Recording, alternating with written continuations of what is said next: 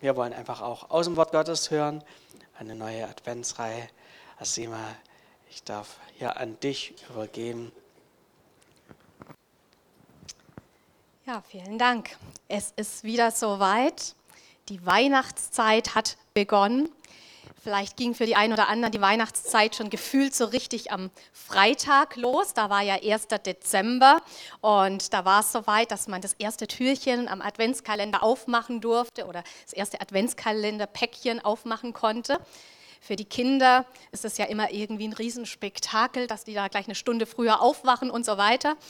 Aber ich glaube, ähm, auch für einige Erwachsene hier ist es in diesem Jahr irgendwie was Besonderes mit dem Adventskalender weil wir hier in der Gemeinde ja auch untereinander so Adventskalenderpäckchen ausgetauscht haben und als CZB sozusagen einen gemeinsamen Adventskalender dieses Jahr gemacht haben. So, das ist doch, glaube ich, für klein und groß dieses Jahr irgendwie echt eine Freude. Und für all diejenigen, die bisher irgendwie noch keinen Adventskalender haben und sich denken, Mensch, irgendwie wäre es doch schön, was zu haben. Oder für all diejenigen, die sagen, das macht so viel Spaß, einen Adventskalender zu haben, ich könnte gut noch einen zweiten gebrauchen den möchte ich an dieser Stelle den digitalen Adventskalender von unserem Gemeindebund, dem BFP, empfehlen. Das ist echt eine coole Sache. Digital, jetzt nicht im Sinne von digitaler Schokolade oder so, sondern man kann sich schon denken von Impulsen, von Videoimpulsen, kurzen Impulsen, ein, zwei Minuten von verschiedenen Pastoren aus unserem Gemeindebund.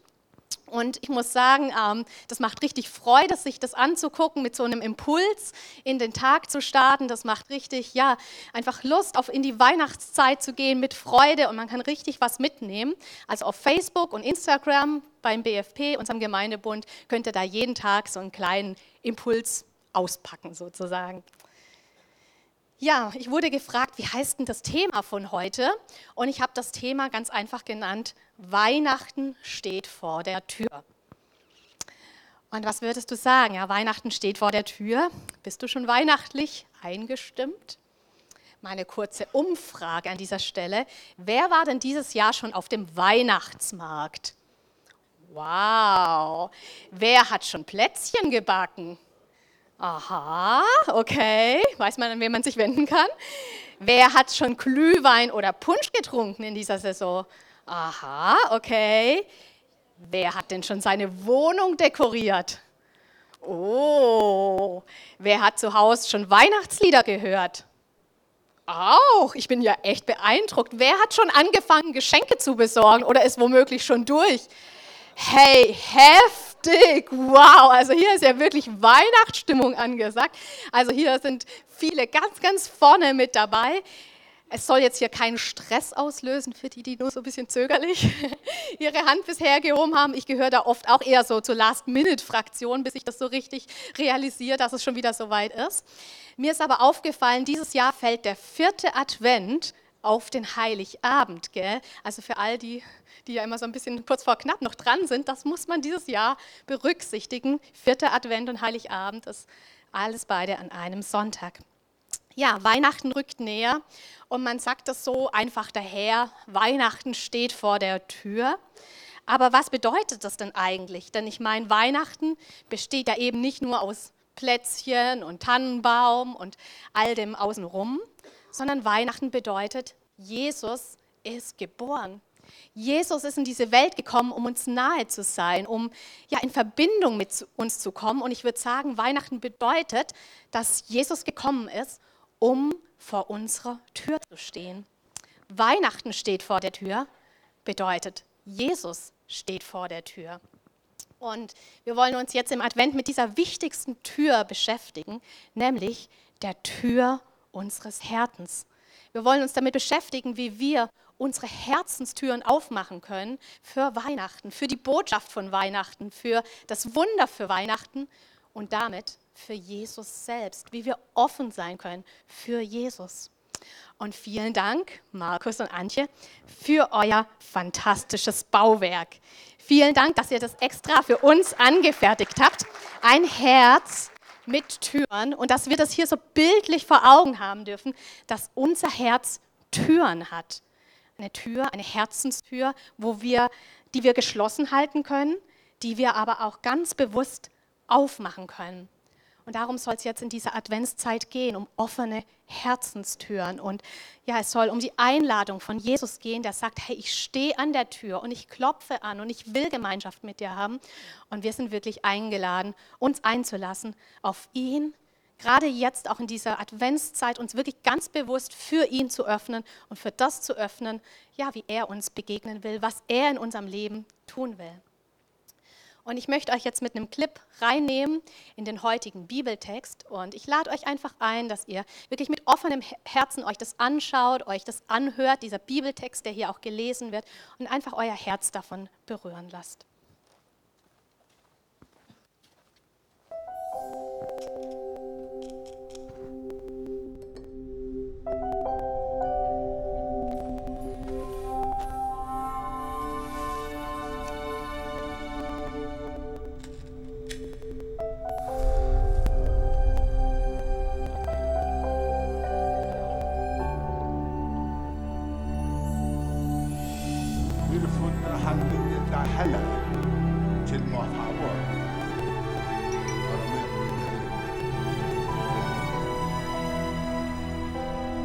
Verehrter Theophilus, schon viele haben versucht, all das aufzuschreiben, was Gott unter uns getan hat, so wie es uns die Augenzeugen berichtet haben, die von Anfang an dabei waren.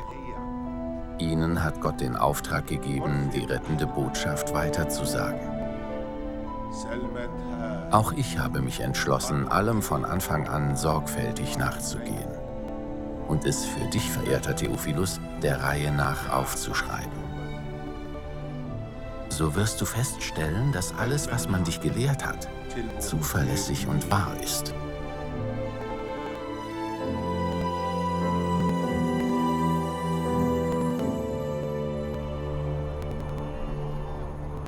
Als Herodes König von Judäa war, lebte dort ein Priester namens Zacharias. Er gehörte zur Dienstgruppe Abia.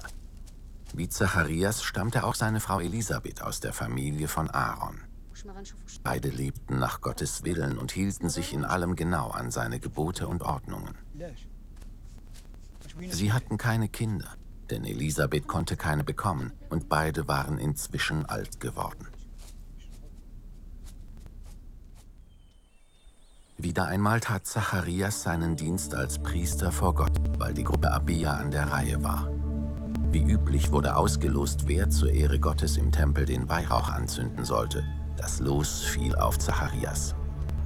Er betrat den Tempel, während die Volksmenge draußen betete.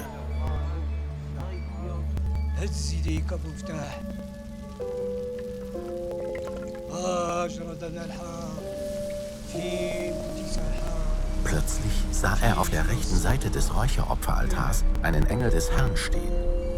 Sein Anblick flößte Zacharias Angst und Schrecken ein. Doch der Engel sagte zu ihm, Fürchte dich nicht, Zacharias. Gott hat dein Gebet erhört. Deine Frau Elisabeth wird bald einen Sohn bekommen. Den sollst du Johannes nennen. Du wirst über dieses Kind froh und glücklich sein. Und auch viele andere werden sich über seine Geburt freuen. Gott wird ihm eine große Aufgabe übertragen. Er wird weder Wein noch andere berauschende Getränke zu sich nehmen. Schon vor seiner Geburt wird er mit dem Heiligen Geist erfüllt sein und er wird viele in Israel zum Herrn, ihrem Gott, zurückbringen. Erfüllt mit dem Geist und der Kraft des Propheten Elia wird er das Kommen Gottes vorbereiten. Er wird dafür sorgen, dass die Eltern sich wieder mit den Kindern versöhnen. Und die Ungehorsamen werden wieder danach fragen, wie sie Gottes Willen erfüllen können. So wird er das ganze Volk darauf vorbereiten, den Herrn zu empfangen. Woran kann ich erkennen, dass deine Worte wahr sind? fragte Zacharias erstaunt den Engel. Ich bin ein alter Mann und auch meine Frau ist schon alt. Der Engel antwortete, ich bin Gabriel und stehe unmittelbar vor Gott als sein Diener. Er gab mir den Auftrag, dir diese gute Nachricht zu überbringen. Was ich gesagt habe, wird sich erfüllen, wenn die Zeit dafür gekommen ist. Aber weil du meinen Worten keinen Glauben geschenkt hast, wirst du so lange stumm sein und nicht mehr sprechen können, bis es eintrifft.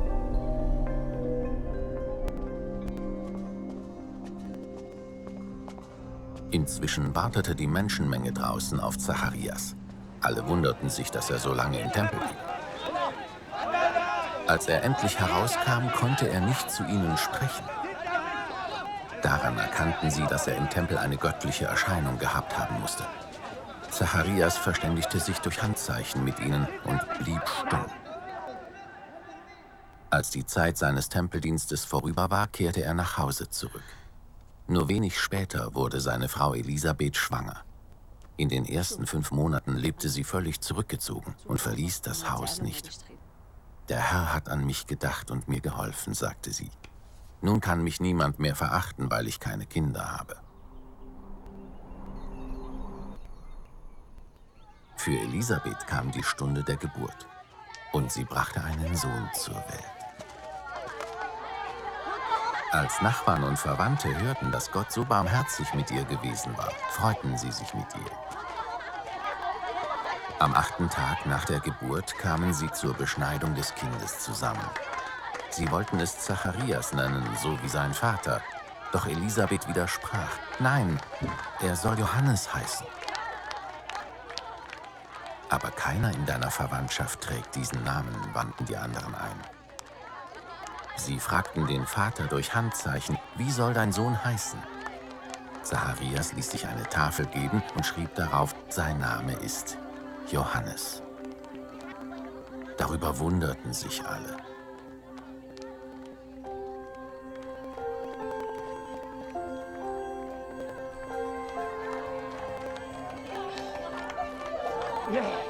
Im selben Augenblick konnte Zacharias widersprechen und er fing an, Gott zu loben.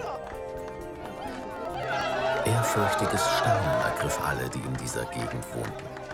Und im ganzen Bergland von Judäa sprachen die Leute über das, was geschehen war. Nachdenklich fragten sie sich, was wird aus diesem Kind noch werden?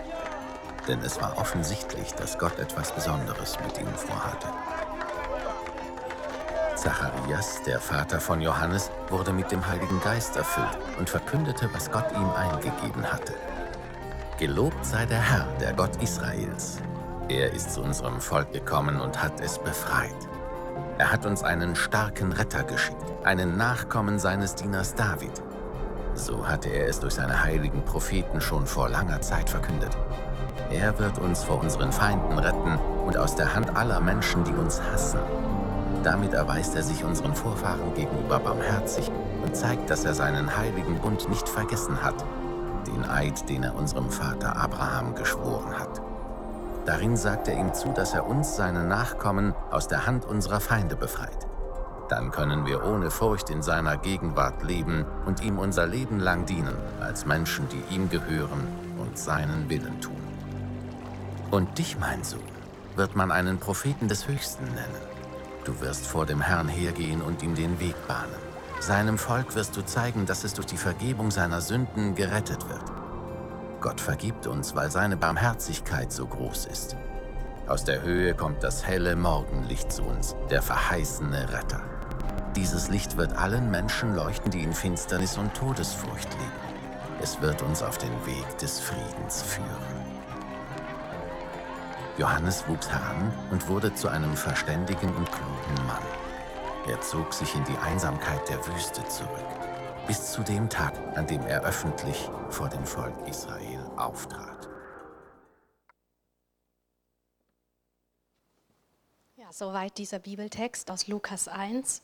Ich muss sagen, mich berührt dieser Text wirklich sehr, diese Geschichte, die Lukas uns hier so erzählt.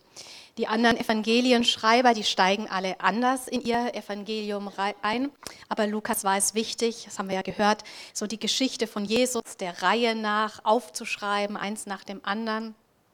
Und er startet eben dann genau mit dieser Geschichte von Zacharias und Elisabeth, einem völlig unbedeutenden Ehepaar, Sie werden davor und danach ähm, nie mehr irgendwie erwähnt in der Bibel. Also eigentlich spielen sie keine besondere Rolle in der Bibel. Aber Gott hat ihr Herz gesehen und Gott, ja, das kam so rüber in dieser Geschichte. Er hat einen souveränen Plan mit jedem einzelnen Menschen, aber auch mit der ganzen Welt. Und so schreibt er seine Geschichte hier auch mit diesem Ehepaar so auf seine Weise und ja, zu seinen Zeitpunkten. Und ich möchte mit euch mal noch mal reingehen, so in die Situation von Zacharias und von Elisabeth. Wir lesen ab Vers 5. In der Zeit, als Herodes König von Judäa war, lebte dort Zacharias, ein Priester, der zur Abteilung des Abia gehörte. Seine Frau stammte wie er aus dem Geschlecht Aarons. Sie hieß Elisabeth. Und dann heißt es, beide lebten so, wie es Gott gefiel und hielten sich in allem genau an die Gebote und Weisungen des Herrn. Sie hatten keine Kinder, denn Elisabeth war unfruchtbar und jetzt waren sie beide alt. Das also sind Zacharias und Elisabeth. Kurz zusammengefasst, wir erfahren hier etwas über ihre Herkunft, weil das war immer ein großes Thema. Wer stammt von wem ab? Wer sind so die Vorfahren? Und dann erfahren wir, dass sie ein treues und vorbildliches Ehepaar waren, dass sie so lebten, wie es Gott gefallen hat, dass sie sich an seine Gebote und Ordnungen gehalten haben und dass sie ihm gedient haben. Sie waren ein treues Ehepaar, aber sie waren mittlerweile auch ein altes Ehepaar. Sie waren miteinander in die Jahre gekommen. Und ich meine, wie ist das mit dem Älterwerden? Das geht so schnell, oder? Irgendwie, es vergeht Jahr um Jahr und manchmal fragt man sich, wo ist die Zeit hin? Man ist irgendwie plötzlich alt oder älter geworden. Haben wir hier auch ältere Ehepaare, Leute, die schon 30, 40 Jahre verheiratet sind? Man fragt sich, wo ist die Zeit geblieben? Und so wird es auch den beiden gegangen sein. Ja, und ihre Lebenssituation hatte es in sich, in verschiedener Hinsicht. Zum einen lebten sie in einer Zeit, die politisch echt schwierig war. Ich meine, manchmal haben wir ja auch das Gefühl, boah, politisch hier in Deutschland liegt einiges im Argen und gibt es große Herausforderungen, ist nicht so ohne. Mag alles sein. Aber ähm, wie war denn das damals? Das Land Israel war von den Römern besetzt da war schon seit sehr, sehr langer Zeit, seit Hunderten von Jahren, eine Besatzungsmacht im Land. Und die ging nicht so zimperlich mit der Bevölkerung um. Die haben sich geholt, was sie wollten. Seit hunderten Jahren war, war das Volk kein freies Volk mehr. Da waren ständig irgendwelche Unruhen, da waren Aufstände.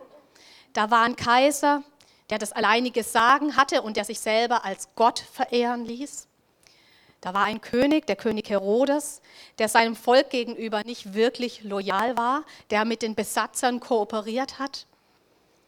Und das Volk Israel hatte Sehnsucht nach Befreiung, nach Erlösung, nach einem gerechten König. Dann war die Zeit auch geistlich schwierig. In der Zeit zwischen dem Alten und dem Neuen Testament hatte es keine Propheten mehr gegeben. Und Propheten, das war ja so das, wie Gott sich, wie Gott gesprochen hatte, wie Gott sich offenbart hatte, wie Gott sich gezeigt hatte. Und der letzte Prophet, den es gab, das war, wer weiß es? Maleachi, so das letzte Buch im Alten Testament, 400 Jahre vor Christus. Aber dann war Schweigen im Lande. 400 Jahre hatte Gott nichts mehr geredet, hat sich Gott seinem Volk nicht mehr gezeigt.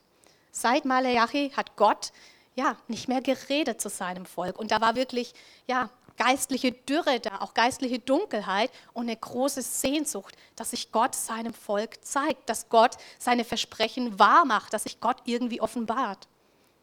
Also es waren durchaus schwierige äußere Umstände, aber als würde das nicht reichen, erfahren wir von diesem Ehepaar, dass sie auch ja, eine große persönliche Not hatten.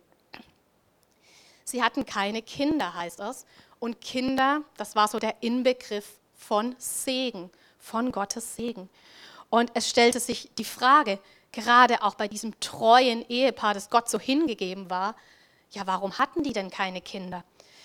Warum erleben sie denn nicht den Segen Gottes? Das war eine Frage, die sich, sich selber wohl ähm, zu Genüge gestellt haben, aber die natürlich auch so von außen an sie herangetragen wurde, von ihrem Umfeld. Was ist denn da los? Was läuft denn da schief? Stimmt bei denen irgendwas nicht? An was liegt es denn, dass ihre Gebete nicht erhört werden?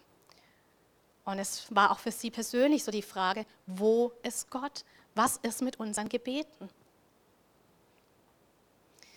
Ja, was können wir aus der Geschichte von Zacharias und Elisabeth für uns mitnehmen? Ich meine, unsere Situation, unsere Umstände mögen komplett anders sein und gerade auch die äußeren Umstände, die sind ja definitiv anders.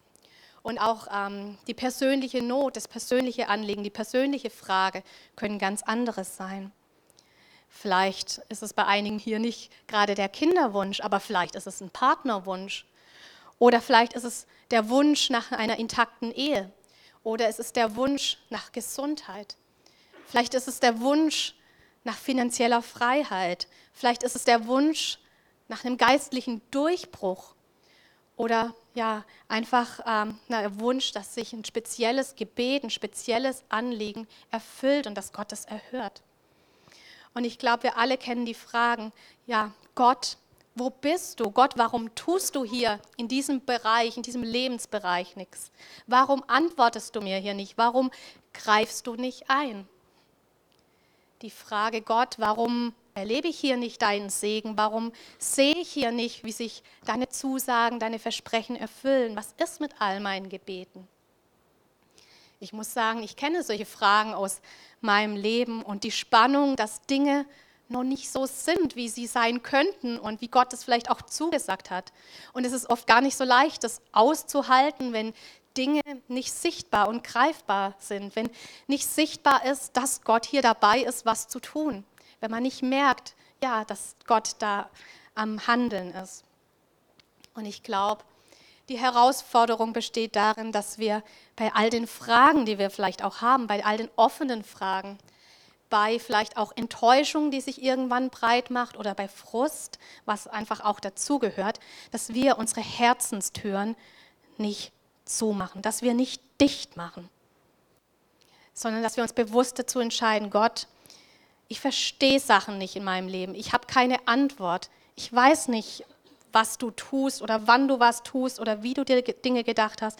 Aber ich möchte trotz alledem ein offenes Herz bewahren. Ich möchte meine Türen offen halten für dich, für das, was du vorhast, für das, was du tust. Und tatsächlich geht ja auch die Geschichte von Zacharias und Elisabeth weiter. Es heißt ja nicht hier in diesem Vers, jetzt waren sie beide alt, sie lebten noch ein paar Jahre und dann wurden sie begraben, sondern diese beiden eigentlich ganz unbedeutenden und unscheinbaren Personen werden Teil der Weihnachtsgeschichte. Sie werden richtig mitten reingenommen in dieses ganze Wunder von Weihnachten. Sie werden mit hineingenommen in das, was Gott von Anfang an im Sinn hatte und was Gott ja seit den ersten Seiten der Bibel am Vorbereiten war in Jerusalem, wir haben es gesehen, im Tempel leitet Gott etwas Neues ein. Er knüpft an an das Alte, an den alten Bund, wo der Tempel so eine zentrale Rolle hatte. Und er schreibt dort seine Geschichte fort. Jemand hat gesagt, er schreibt eine neue Geschichte auf altem Papier.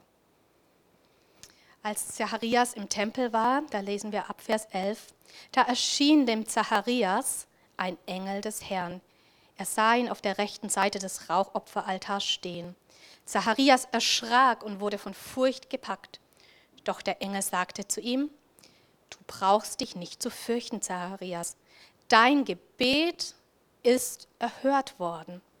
Deine Frau Elisabeth wird dir einen Sohn schenken, dem sollst du den Namen Johannes geben. Dein Gebet ist erhört worden. Und das nicht im Sinne von, ich habe mich jetzt doch noch breitschlagen lassen, kriegt ihr halt noch ein Kind, dann gebt ihr endlich Ruhe. Sondern Gott erhört dieses Gebet und das auf eine Art und Weise, die noch viel, viel größer und wunderbarer und besser und krasser ist, als sich die beiden das je hätten vorstellen können. Du wirst voller Freude und Jubel sein, heißt es. Und auch viele andere werden sich über seine Geburt freuen. Denn er wird groß sein in den Augen des Herrn. Er wird keinen Wein und keine starken Getränke zu sich nehmen. Und schon im Mutterleib wird er mit dem Heiligen Geist erfüllt sein. Viele Israeliten wird er zum Herrn, ihrem Gott, zurückführen. Was für eine Verheißung. Was für eine krasse Sache, die Gott hier am Vorbereiten ist. Und es geht weiter und der Engel knüpft an an den prophetischen Text aus dem Buch Maleachi. erinnert euch, so Malachi, das letzte Buch im Alten Testament. Und das letzte Buch im Alten Testament endet mit folgenden Worten. Das sagt Gott, siehe, ich will euch senden den Propheten Elia, ehe der große und schreckliche Tag des Herrn kommt. Und es heißt im allerletzten Vers, der soll das Herz der Väter bekehren zu den Kindern und das Herz der Kinder zu ihren Vätern, auf das ich nicht komme und das Erdreich mit dem Bann schlage. Das war so die letzte Verheißung Gottes. Und es ist 400 Jahre her, dass Gott das gesprochen hatte. Ich meine, wir wissen ja manchmal nicht mal mehr, was wir den Tag vorher, die Stunde vorher, die Minute vorher gesagt haben. Aber Gott erinnert sich an sein Reden, an seine Worte, was er 400 Jahre vorher gesprochen hatte. Und jetzt ist es soweit, dass sich genau diese alte Verheißung, diese Verheißung der alten Propheten erfüllen soll. Und der Engel spricht aus über dem ungeborenen Kind von Zacharias und Elisabeth in Vers 17 erfüllt mit dem Geist und der Kraft des Elia, hier taucht der Elia wieder auf, wird er, der Johannes, vor dem Herrn hergehen. Durch ihn werden sich die Herzen der Väter den Kindern zuwenden. Genau das, was Gott vorhergesagt hatte. Und die Ungehorsamen werden ihre Gesinnung ändern und sich nach denen richten, die so leben, wie es Gott gefällt. So wird, es dem Herrn, wird er dem Herrn ein Volk zuführen, das für ihn bereit ist. Ist das nicht einfach der Hammer? Voll unglaublich, wie Gott seine Geschichte schreibt, wie Gott ja seine Wege geht. Zacharias, der Name, der bedeutet Gott gedenkt. Und Elisabeth heißt, Gott ist Fülle, Gott ist Vollkommenheit. Gott hat Zacharias und Elisabeth gesehen. Und auch wenn es gedauert hat und auch wenn es mit Sicherheit diese Zeit des Wartens auch eine harte Zeit war, eine Zeit mit Zweifel, eine Zeit mit Schmerz, eine Zeit mit Frust, eine Zeit mit Enttäuschung, hat sich Gott doch um ihr Anliegen, um ihr Herzensanliegen gekümmert und er war dabei, was zu tun. Er war bereit, was Großes vorzubereiten. Er hat ihre Gebete gehört und er hat ihr Gebet erhört. Auf seine Weise und ja, zu seinem Timing. Und dieses Ehepaar bekommt den Auftrag, ihren Sohn Johannes zu nennen. Und wie wir es vorher schon gehört haben, das war völlig unüblich, weil eben keiner in dieser, in dieser Familie diesen Namen trug. Aber Gott war offensichtlich dieser Name wichtig. Und was heißt Johannes? Johannes heißt, Gott ist gnädig. Gott ist gnädig. Und ich glaube, das fasst die ganze Weihnachtsbotschaft so schön zusammen. Und das ist das, was Johannes, der so ein Wegbereiter war für Jesus, was er ja wirklich den Menschen mitgeben sollte, vermitteln sollte. Gott ist gnädig. Und das ist die Botschaft, die ich auch uns mitgeben möchte in den heutigen Tag, in die Woche, in die Adventszeit. Gott ist gnädig und dass wir das ganz tief auch in unser Herz fallen lassen, dass Gott auch uns gnädig ist, dass Gott uns im Blick hat, dass er dich im Blick hat, jeden Einzelnen hier. Und ich möchte dir das zusprechen. Er sieht dich und er sieht dein Anliegen, auch wenn du dich manchmal fragst, Gott, wo bist du? Er sieht dich, er hat dich im Blick. Und gleichzeitig hat Gott diese ganze Welt im Blick. Und er hat einen Plan. Und vielleicht verstehst du auch momentan Dinge in deinem Leben nicht und du hast das Gefühl, du bist irgendwie am Kämpfen, vielleicht mit äußerlichen Umständen, vielleicht mit geistlichen Umständen, vielleicht bist du am Kämpfen mit persönlichen Nöten und Fragen, auf die du keine Antwort hast. Vielleicht gibt es da Gebete, die bislang nicht erhört wurden. Vielleicht kämpfst du ja mit Enttäuschung, vielleicht kämpfst du mit Frust, vielleicht kämpfst du mit Zweifel oder auch deinem Gottesbild. Ja, meint es Gott wirklich gut mit mir? Ist er überhaupt an mir interessiert? Und es kann so schnell passieren, dass über all diesen Kämpfen und Zweifeln unsere Herzenstüren zugehen. Aber genau das ist die Botschaft von Weihnachten. Jesus steht vor der Tür. Jesus steht vor der Tür. Und wenn wir unsere Herzen für ihn geöffnet halten, wenn wir uns öffnen für ihn, ja, er will etwas Großes, etwas Wunderbares auch in unserem Leben machen. Er will uns begegnen. Auf seine Weise. Und vielleicht ist es ganz anders, wie wir uns das vorstellen. Vielleicht ist es überraschend anders. Und ich meine, die Weihnachtsgeschichte, sie ist voller Überraschungen, oder? Aber wir können heute die Entscheidung treffen, ja, ich will mein Herz geöffnet halten. Ich will mein Herz aufmachen für das, was Gott in meinem Leben tun will. Ich will meine Herzenstüren geöffnet halten für einen Gott, der gnädig ist, für einen Gott, der mich sieht, für einen Gott, der gleichzeitig aber auch mein Verstehen übersteigt. Und ich will ihm erlauben, seine Geschichte auch mit meinem Leben zu schreiben, auf seine Weise. Ich darf schon mal das Lobpreisteam nach oben betten und ja, ich möchte uns einfach jetzt einen Moment Zeit geben, wo wir auch Gott ganz persönlich eine Antwort geben, wo wir miteinander beten. Und wir wollen dann nachher auch als Antwort auch ja auf das Reden von Gott, das Lied macht hoch die Tür singen und ganz bewusst auch zum Ausdruck bringen, dass wir unsere Türen aufmachen wollen. Ich lade euch ein, schon mal mit aufzustehen. Und ich möchte gerne mit uns beten.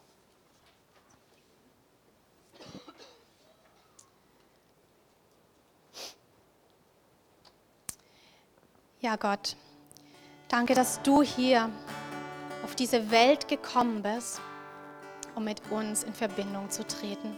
Dass du den Himmel verlassen hast, um zu uns zu kommen und uns zu begegnen. Und du stehst vor unseren Türen und ja, du klopfst an und du wünschst dir, dass wir unser Herz für dich aufmachen und für dich geöffnet halten, für dich und dein Wirken den Dingen, die du für uns vorgesehen hast, für Wunder in unserem Leben. Herr, du siehst, wie es uns damit geht und wo wir ja, persönliche Not oder Fragen mit uns herumtragen und vielleicht am Kämpfen sind, sich vielleicht auch Enttäuschung oder Frust breit gemacht hat, dass Gebete bislang nicht erhört wurden ja, wir am Kämpfen sind mit unserem Gottesbild, vielleicht auch hier und da mit Zweifel. Und ich möchte jeden Einzelnen hier segnen, dass all das nicht dazu führt, dass wir unsere Türen verschließen, dass es nicht dazu führt, dass wir uns distanzieren, sondern dass wir unsere Türen weiter offen halten oder auch ganz neu wieder aufmachen und sagen, ja, ja Jesus, ja zu deinen Plänen, ja zu deinem Timing.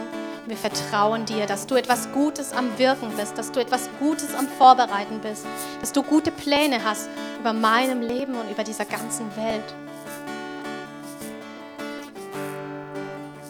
Ja, und ich möchte jeden Einzelnen hier auch segnen, der bislang seine Herzenstür noch nie ganz bewusst für Gott aufgemacht hat. Vielleicht bist du heute in diesem Gottesdienst und